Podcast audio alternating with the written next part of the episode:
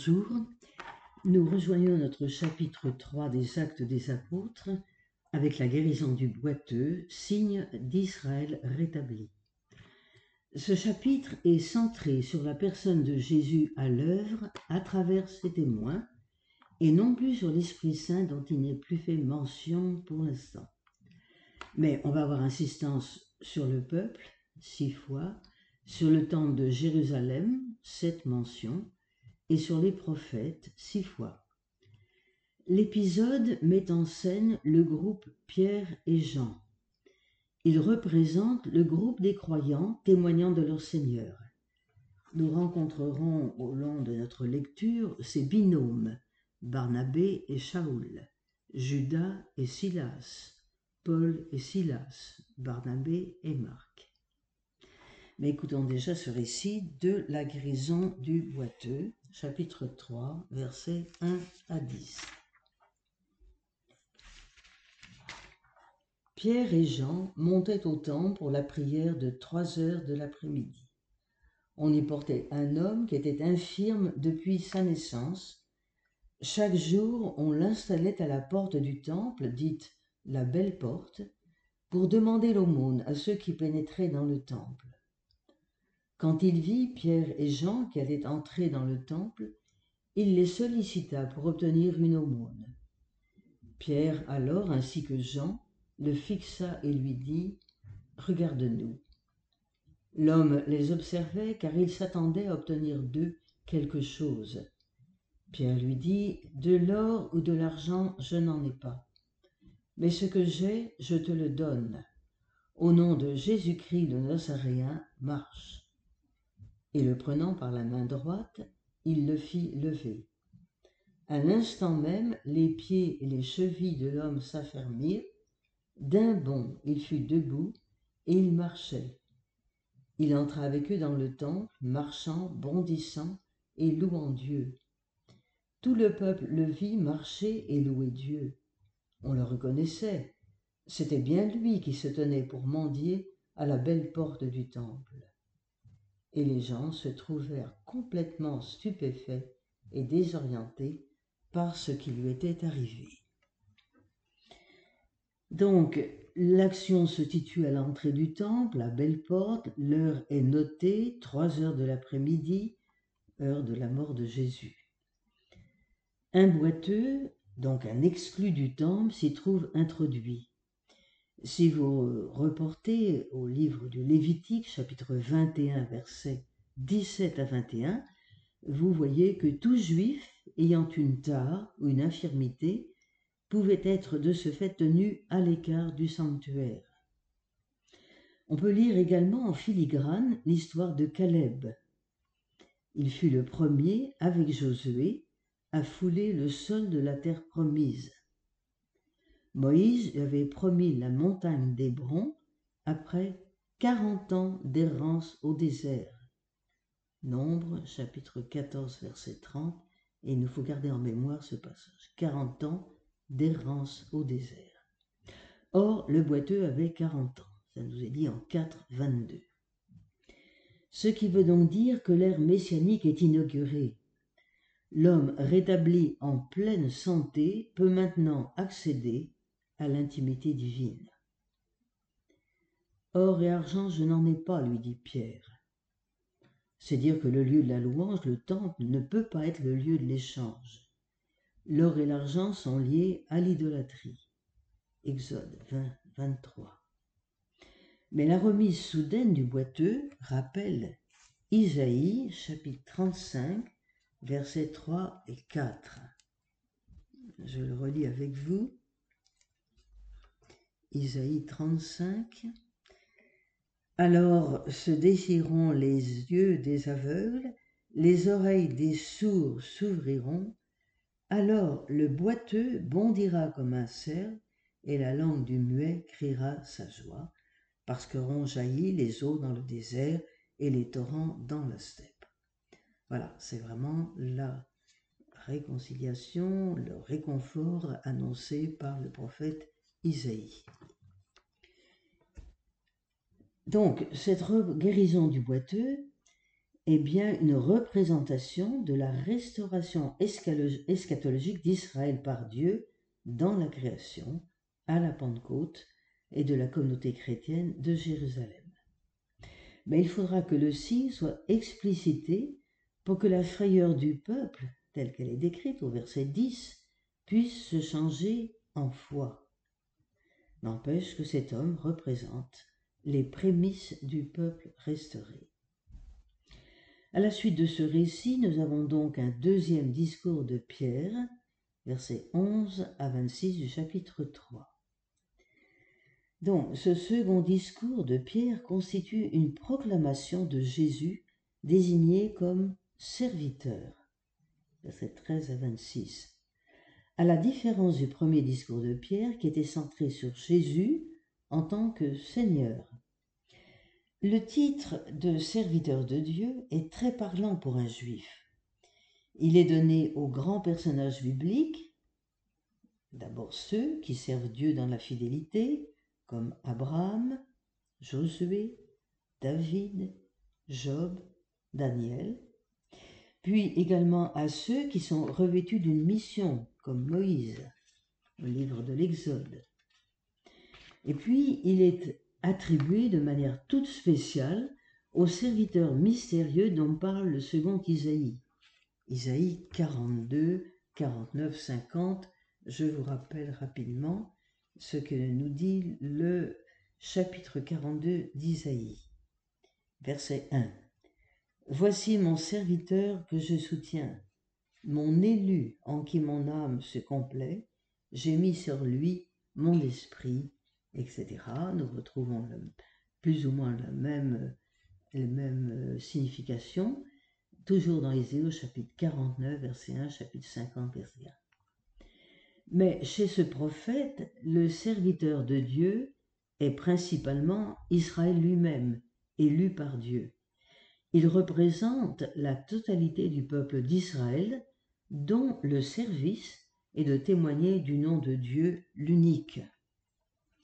Ceux qui se convertissent, qui se rangent derrière lui, constituent le reste du peuple saint, l'Israël, demeuré fidèle à son service, au sein de la nation pécheresse. Ainsi le prophète Siméon que nous trouvons dans le chapitre 2 de l'évangile de Luc. Pierre, lui, parle d'un serviteur qui souffre et qui meurt. Il s'agit donc de Jésus lui-même d'une manière unique tout à fait nouvelle. Mais ce titre de serviteur appliqué à Jésus va disparaître rapidement. Il est signe de son origine typiquement juive c'est pourquoi le serviteur souffrant va être éclipsé au profit du serviteur triomphant, en particulier dans l'Apocalypse.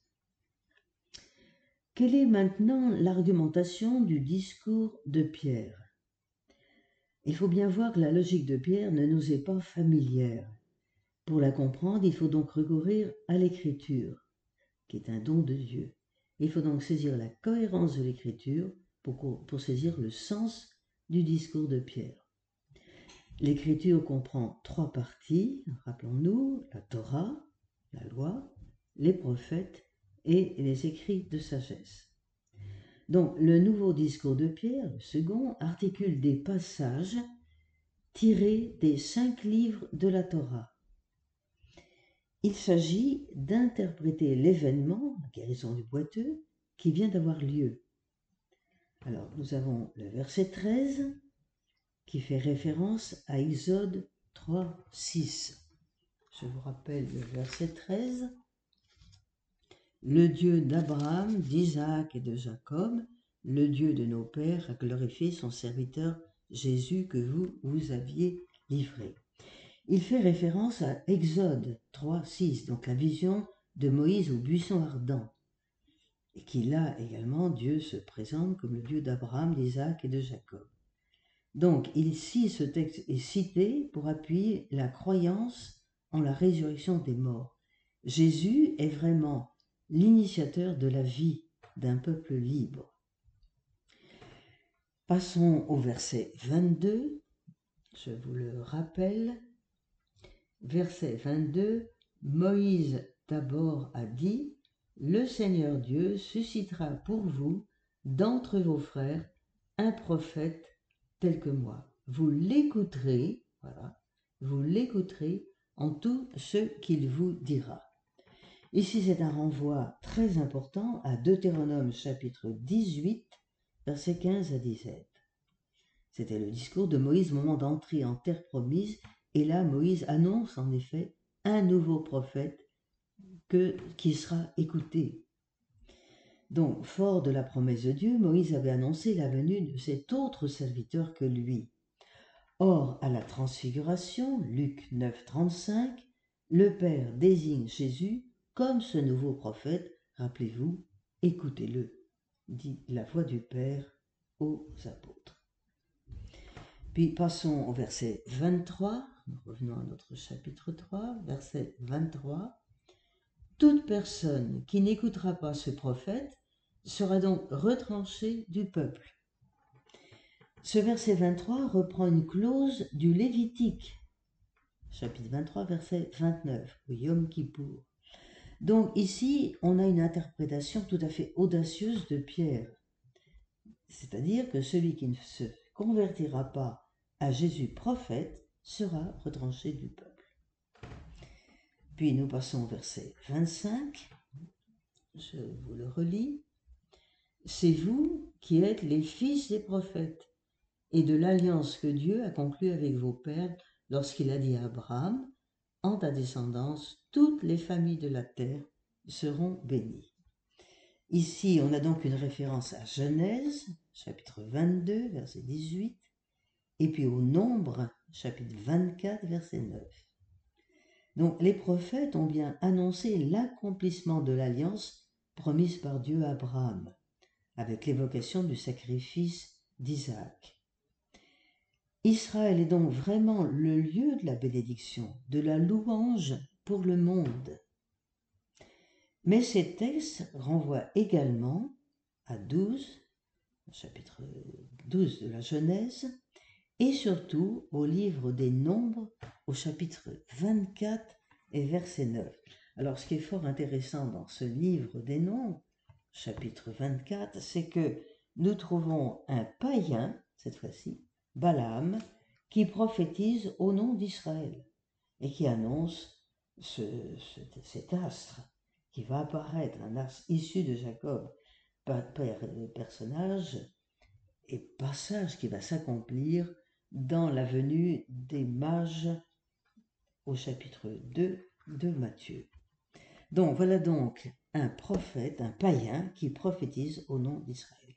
Ce qui veut donc dire un païen bénit le Seigneur, c'est un exclu qui entre dans l'alliance d'Israël. Alors ici, ce qui est tout à fait génial, il faut le dire, c'est que Pierre rassemble en cinq textes du, cinq textes du Pentateuque, Pentateuque le cœur même du destin d'Israël. Jésus est vraiment le serviteur bénissant qui accomplit la figure d'Isaac et qui introduit dans le temple, lieu du service divin. Cette proclamation de Pierre, on peut y trouver trois grandes parties.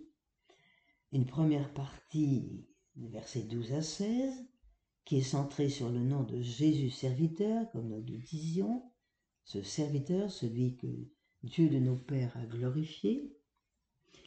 Puis nous avons une deuxième partie, les versets 17 à 21, dans cette proclamation de Pierre, qui déploie le dessein de Dieu en voie de réalisation.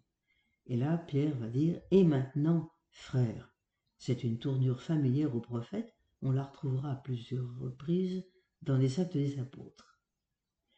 Alors au verset 17, Pierre fait appel ou fait référence à l'ignorance. Eh bien, frères, c'est dans l'ignorance, je le sais, vous avez agi tout comme vos chefs. Mais cette ignorance pour un juif, ce n'est pas une excuse. Elle peut même être un péché, surtout si elle est la conséquence d'une négligence dans l'étude de la Torah. Au jugement, c'est le Talmud qui nous le rappelle, on sera interrogé sur ces négligences.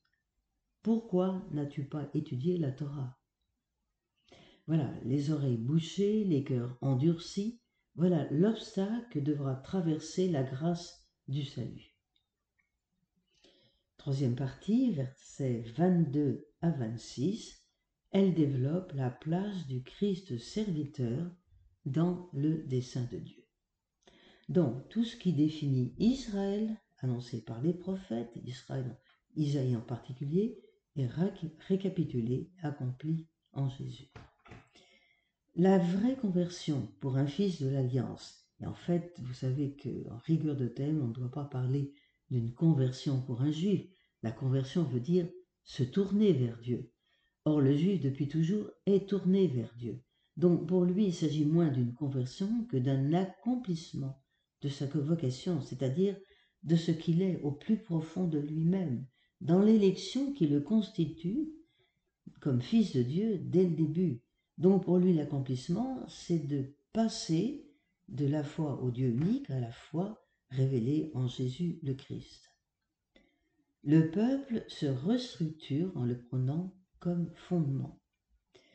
Donc nous voyons bien que depuis Abraham, une bénédiction est en route pour toutes les nations par Israël. Rappelons-nous, chapitre 12 de la Genèse et chapitre 22, cette bénédiction donnée à Israël est pour toutes les nations les étoiles aussi nombreuses que le ciel, etc.